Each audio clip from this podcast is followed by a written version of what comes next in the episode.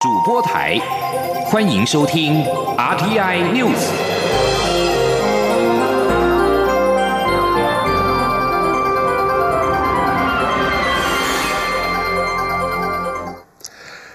各位好，欢迎收听这节央广主播台提供给您的 RTI News，我是陈子华。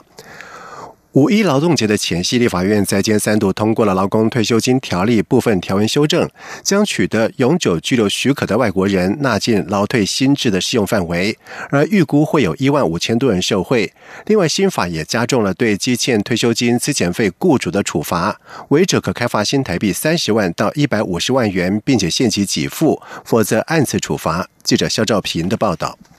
为了使劳工退休金制度更为周延，立法院二十六号三读通过《劳工退休金条例》部分条文修正，修法重点包含扩大条例的适用对象，鼓励自营作业者等提缴退休金，保障劳工遗属或指定请领人权益及加重罚则。在扩大适用对象部分，已取得永久居留许可的外国人将被列入法规适用范围，希望吸引及留住外籍专业人才，预估会有一万五千多人受惠。在鼓励自营作业者提缴退休金部分，自营作业者实际从事劳动的雇主、受委任工作者。将可从每个月业务所得的百分之六范围内自愿提缴退休金，且可不计入所得税课税。至于保障请领人权益部分，则是将现行退休金请求权限的时间延长到十年。提案修法的民进党立委钟孔照说：“也经过三读的一个通过，那相对的对我们劳工的权益也得到一个更深一层的一个保障。”尤其是我个人提出来的二十八条条文的一个修正，最主要是针对遗嘱或指定的请领人的请求权，由现行的法令的规定五年延长到十年。不止如此，为了敦促企业守法，新法也针对没有依规定标准或限期给予保留劳退救治工作年资的退休金或资遣费加重罚则。违者可处新台币三十万以上一百五十万元以下罚款，且劳动部可公布相关企业违规资讯。中孔照说，他必须也顺便公布他的处分的日期、处分的金额。违反条约的一些的条款内容的相关资讯，以达到积极促进我们企业守法的目的。相关修法在四月十五号完成初审后，就有立委希望能在五一劳动节前送出国会。如今完成三读，符合当时期待。中央广播电台记者施兆平采访报道。而立法院在今天除了通过劳工退休金条例部分条文修正之外，也接连通过了有关劳工台风出勤安全的职业安全卫生法，以及和派遣人员权益有关的劳动基准法部分条文修正。考量台风可能带来的强风大雨，进一步造成车辆的倾覆以及树木倒塌、招牌落地等危险的情况，民进党立委刘建国认为，应该在职业安全卫生法当中要求雇主有提供劳工保护设备。或采取其他确保安全措施的必要责任。而针对相关条文的三读，刘建国认为，把风灾危害情况纳进条文，有助于强化外勤劳工的安全。而另外一方面，为了避免派遣单位积欠劳工的公司，立法院也通过了劳动基准法部分条文修正。新法明定，经请求派遣单位给付人为给付时，要派单位就有补充给付的责任，以此保障派遣劳工的经济安全。民进党内总统初选进入了延长赛之后，是纷扰不断。投入初选的行政院前院长赖清德在今天透过脸书直播，再度宣示自己会坚定的走完初选，希望社会尊重他参选的权利。在面对基层立功。蔡赖配的声浪，赖清德也重申，民进党具有完整的初选程序。若还未初选决定人选之前，就说谁配谁，会让社会有不良的观感，甚至引发权力分赃以及公然搓原子汤的质疑，有违民进党的民主精神。记者刘玉秋的报道。民进党内总统初选波折不断，争取连任的蔡会总统与行政院前院长赖清德间的蔡赖之争越演越烈。赖清德二十六号透过脸书直播，再度说明自己的参选理念与坚定走完初选的立场，强调自己虽不是妈祖托梦，但也征得家里太后的意志参与这一场初选。他会尽他的力量，坚定的走下去，赢得国人的支持，代表民进党打赢二零二零年的。大选也希望社会尊重他参选的权利。面对基层仍不放弃立拱蔡赖配，派以协调取代初选。赖清德则重申，民进党的初选制度非常完整，当代表民进党的人选出炉后，才会去决定谁配谁。若贵初选就谈某某配，不符民进党的精神，甚至有违社会观感。那如果说在还没有决定人选之前，就决定谁配谁？这个会让社会啊不好的观感，会认为民进党在权力分赃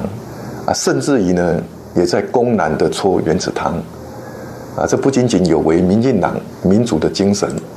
那恐怕也会失去社会啊对我们长期以来坚持民主精神的肯定。赖清德也再次强调，民进党的全名是民主进步党，既然初选是道民主程序，就要坚守民主精神。他认为初选不是输赢而已，还有民主内涵，是由关心台湾的国人决定谁代表民进党。如果舍民进党的初选制度，不尊重国人的选择，又回到少数人决定，他相信将无法赢得国人的支持。中广电台记者刘秋采访报道。而民进党无人小组成员立委柯建明也在今天表示，目前完全没有要展开蔡赖协调的资讯。民进党组织部则表示，幕僚单位已经草拟好初选的日程，若有机会蔡赖二会可提供协调参考。另外，对于蝴蝶兰文创负责人。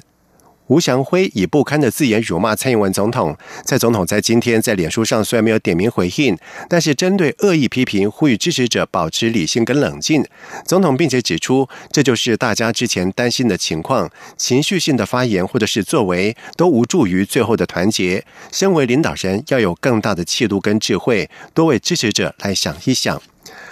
至于在国民党方面延宕多时的吴韩会，确定将在三十号的下午三点在国民党中央举行。而高雄市长韩国瑜到时候将跟党主席吴敦义就初选的相关事宜交换意见。韩国瑜在今天中午受访的时候表示，吴敦义是主席，他是党员，两人什么都可以谈，谈完之后再对外说明。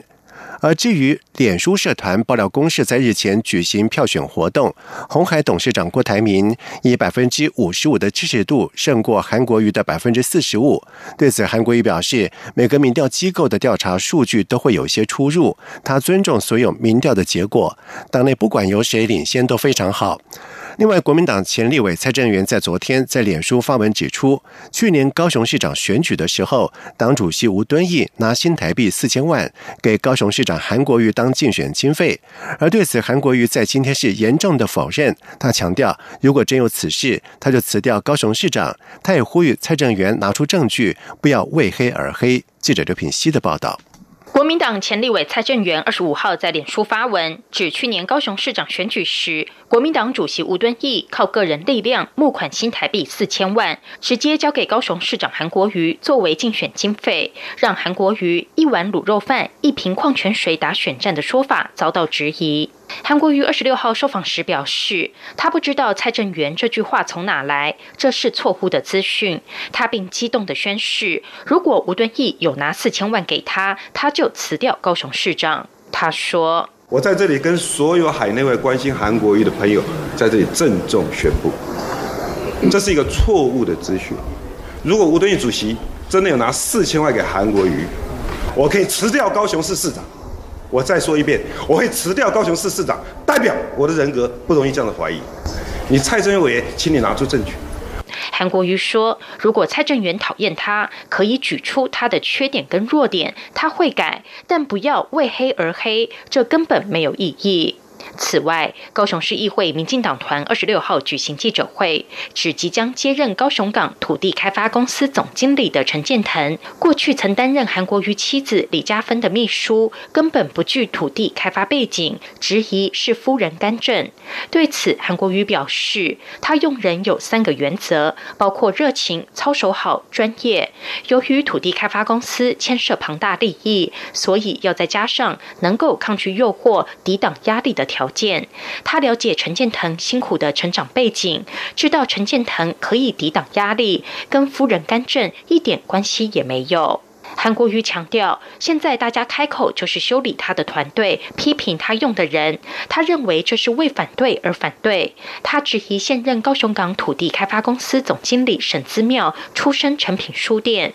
与土地开发没有关系。民进党却不讲，这完全就是两套标准。他希望中央能够了解，这是高雄市府合法的用人权利，也希望各界严格监督。央广记者刘聘熙的采访报道。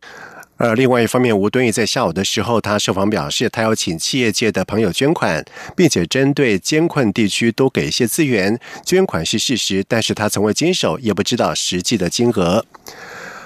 国发会在今天公布了三月景气对策信号分数是二十分，比上个月增加了三分。灯号续成趋弱的黄蓝灯，在九项的构成项目当中，机械跟电机设备进口值由绿灯转成红灯，分数是增加了两分。海关出口值由黄蓝灯转成为绿灯，制造业景气气候测验点由蓝灯转成为黄蓝灯，而分数是各加增加一分。工业生产指数则是由黄蓝灯转成为蓝灯，分数减少了一分。其他。五项灯号不变。国发会表示，景气同时指标连续十五个月下跌，但是累积跌幅维持在百分之五点五，没有再扩大。领先指标回缩修正之后，转成连三月上升，累计升幅是百分之一点五九，也反映了景气走缓现象或将改善。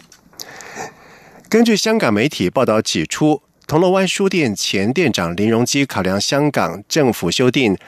逃犯条例决定到台湾定居，并且已经在二十五号从港抵台。而对此，大陆委员会副主委邱垂正在下午受访的时候表示，李荣基此行来台申请是是由。和友人商谈工作问题，政府已经核准一个月在台的停留时间。他并且表示，林荣基未来若要申请工作证或者是长期居留，可依照香港、澳门居民进入台湾地区及居留定居许可办法提出申请，政府会依照既有的机制来处理。在二零一五年十月底，林荣基和铜锣湾书店的老板、员工等五人先后失踪，最后确定被北京当局逮捕。而当局指控他们在中国非法经营书籍。林荣基在中国被扣押将近八个月，一直到二零一六年的六月，才在监控人员的交换条件之下获准回港。但是他并没有按照约定返回中国，因此陆方仍以违反经营书籍销售通缉他。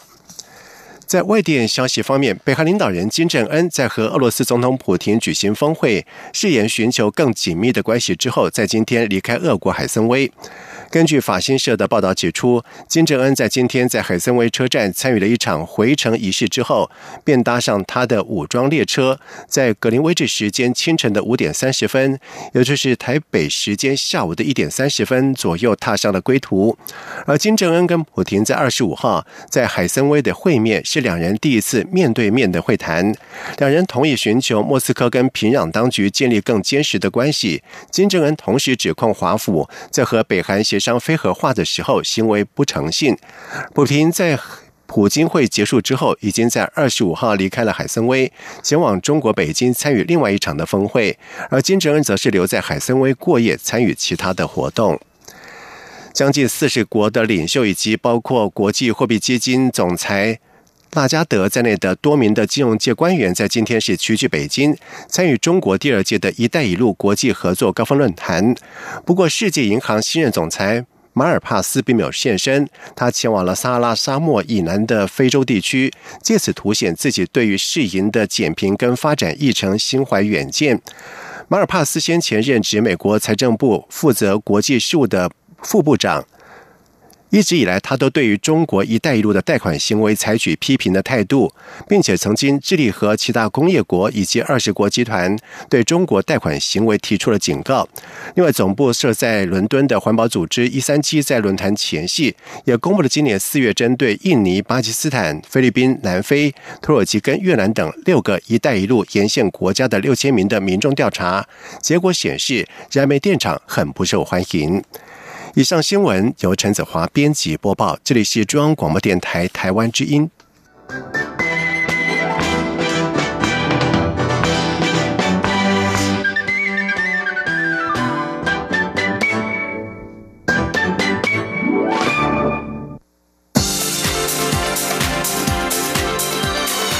这里是中央广播电台台湾之音，欢迎继续收听新闻。现在时间是晚上的七点十五分，欢迎继续收听新闻。经济部投资台湾事务所在今天通过了第十四波台商回流案，共有五案，而其中更有一家是国内知名的绿能及电子业大厂，将投资大约新台币五百四十七亿元，使得今年以来台商累计回流投资的金额是一举突破了两千亿元，提前达标。记者谢佳欣的报道。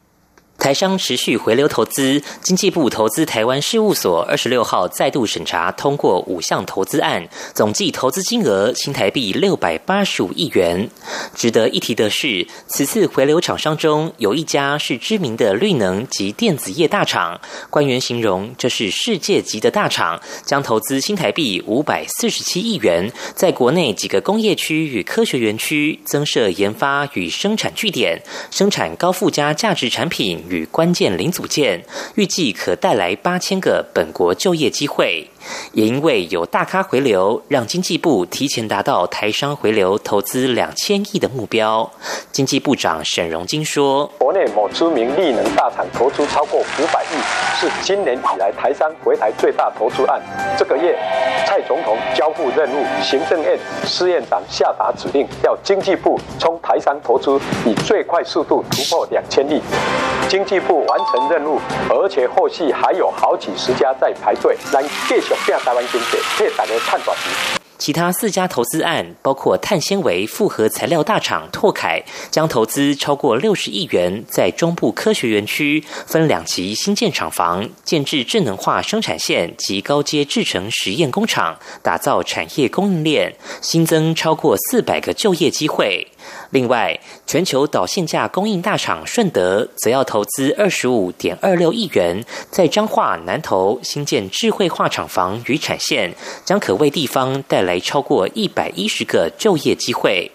还有网络通讯设备业者启基科技将砸二十六点九六亿元扩建现有新主厂与新增产线，购置台南科学园区既有厂房与设备，渴望带来超过一千个就业机会。最后，则是一家航太零件厂商，官员指出，该业者将投资约二十三亿元在中部扩厂，预计带来约三十个就业机会。中央广播电台记者谢嘉欣采访报道。桃园国际机场继二零一二年开始经营脸书官方粉丝专业之后，在去年底又推出了赖官方账号，同时加入 Chatbot 聊天机器人，提供旅客二十四小时的服务。而其中八成的问题，包括有航班的资讯、出入境问题、航下设施跟服务等等，都可以透过 Chatbot 迅速的获得解决。而这项服务也成为了亚洲机场的首例，是吸引许多国际机场的注意。记者吴丽君的报道。桃园机场公司 FB 粉丝团累计迄今已有十八万人追踪。去年下半年，淘机公司又历经半年的测试，于十二月正式开启 LINE 官方账号，试营运到今年四月中，已有五千多名好友加入。淘机公司副总经理邓昭碧二十六号表示，淘机公司的 LINE 官方账号不仅提供多家在航厦管制区内外的餐饮优惠折。折扣还领先亚洲各大机场，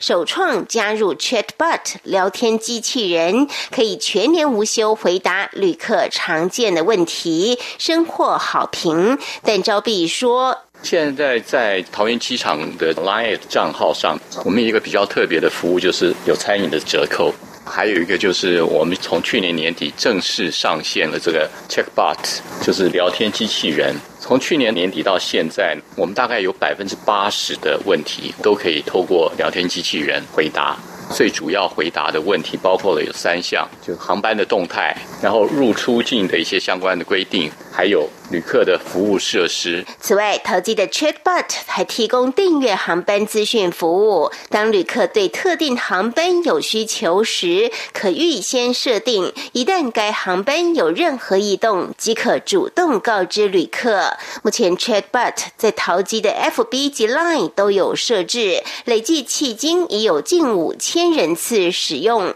其中七成使用中文，另有三成使用英文。但招币指出。今年淘机在国际机场协会 ACI 亚洲年会上发表这项服务后，立刻吸引许多国家的注意，包括新加坡樟宜机场、日本关西机场以及马来西亚吉隆坡机场都表达高度的兴趣。中央广播电台记者吴丽君在台北采访报道。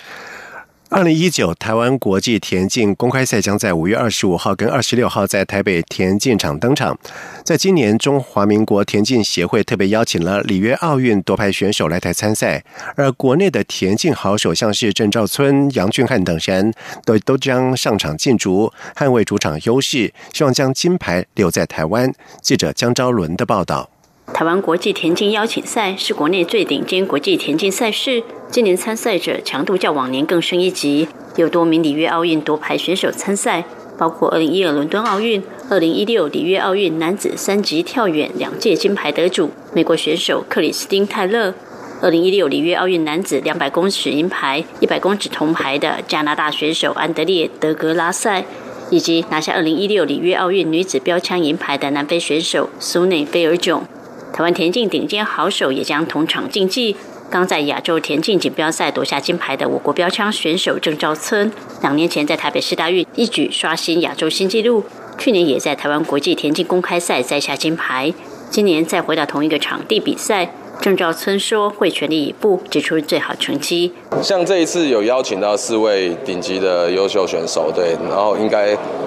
会有很很多可看性，然后希望能够来。参加我们这一次的公开赛，然后希望更多人能够进场为我们加油，不只是能够看到国际顶级的选手，也可以看到我们现在目前国内最顶级的选手的。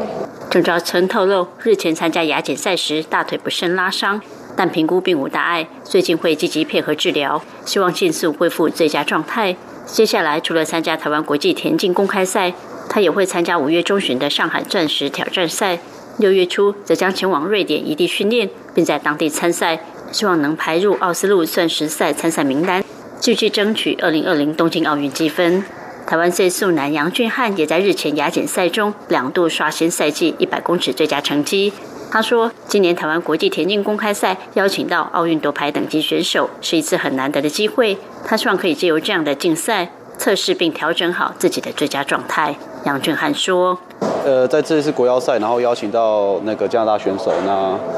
这是我第一次跟奥运的选手一起去竞争，不是亚洲的这样子，所以我自己会觉得很期待，说在竞争的部分，我可以在前面准备的时候，可以把状态拉到最好，然后再看可不可以在一样是在台北小巨蛋这边，然后再创更好的成绩，甚至达标达标世锦赛或是奥运。”杨俊汉五月除了参加国内田径公开赛，也会参加全大运，赛事相当密集。因此六月份他将把重心放在训练，并持续配合教练团，希望不论是两百公尺或一百公尺，都能争取到冬奥达标资格。中央广播电台记者张昭伦台北采访报道。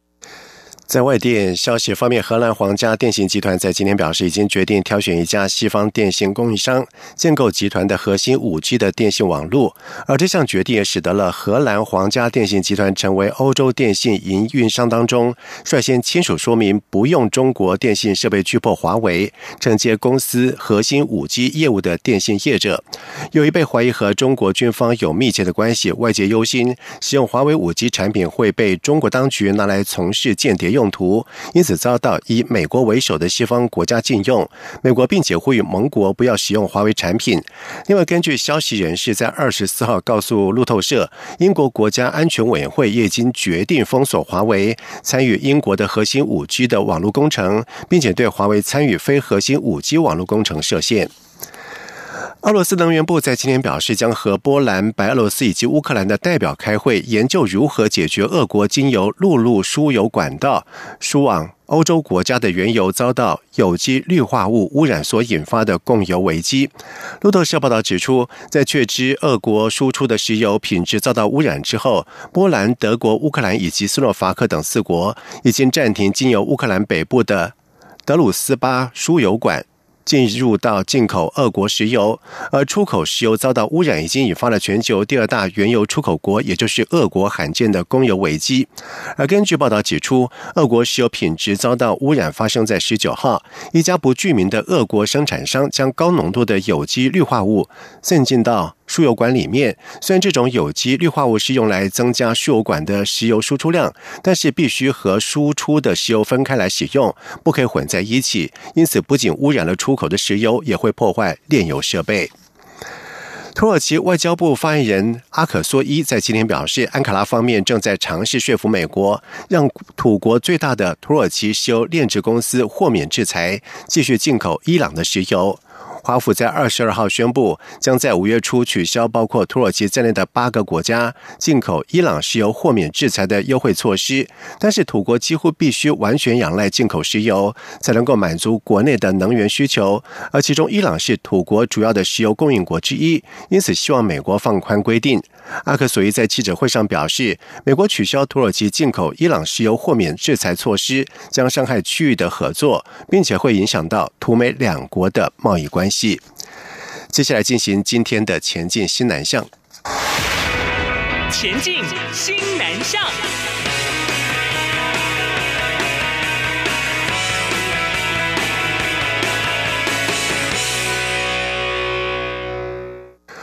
为了带动校园新南向创新创业的风潮，教育部青年发展署在今年是再度规划了新南向青创基地暑期营队，将在七月下旬分别在台湾科技大学以及高雄科技大学举办两个梯次的营队，而预计共甄选五十名台湾大专校院的学生以及五十名的新南向国家学子，报名即将在下个礼拜二截止。记者陈国维的报道。教育部青年署去年举办两场西南向青创基地暑期营队，共吸引八个西南向国家三百多名学生报名，最后选出一百人参加。活动邀请许多业界专家授课，内容涵盖创业所需的设计思考、商业模型建立、市场分析、行销策略、产品开发以及募资简报训练，提供学员明确的创业辅导。青年署科长黄若琳表示，今年仍将与台湾科技大学及高雄科技大学合作办理创。业营队，台科大的场次将在七月二十一号到二十八号举行，将甄选六十人参加。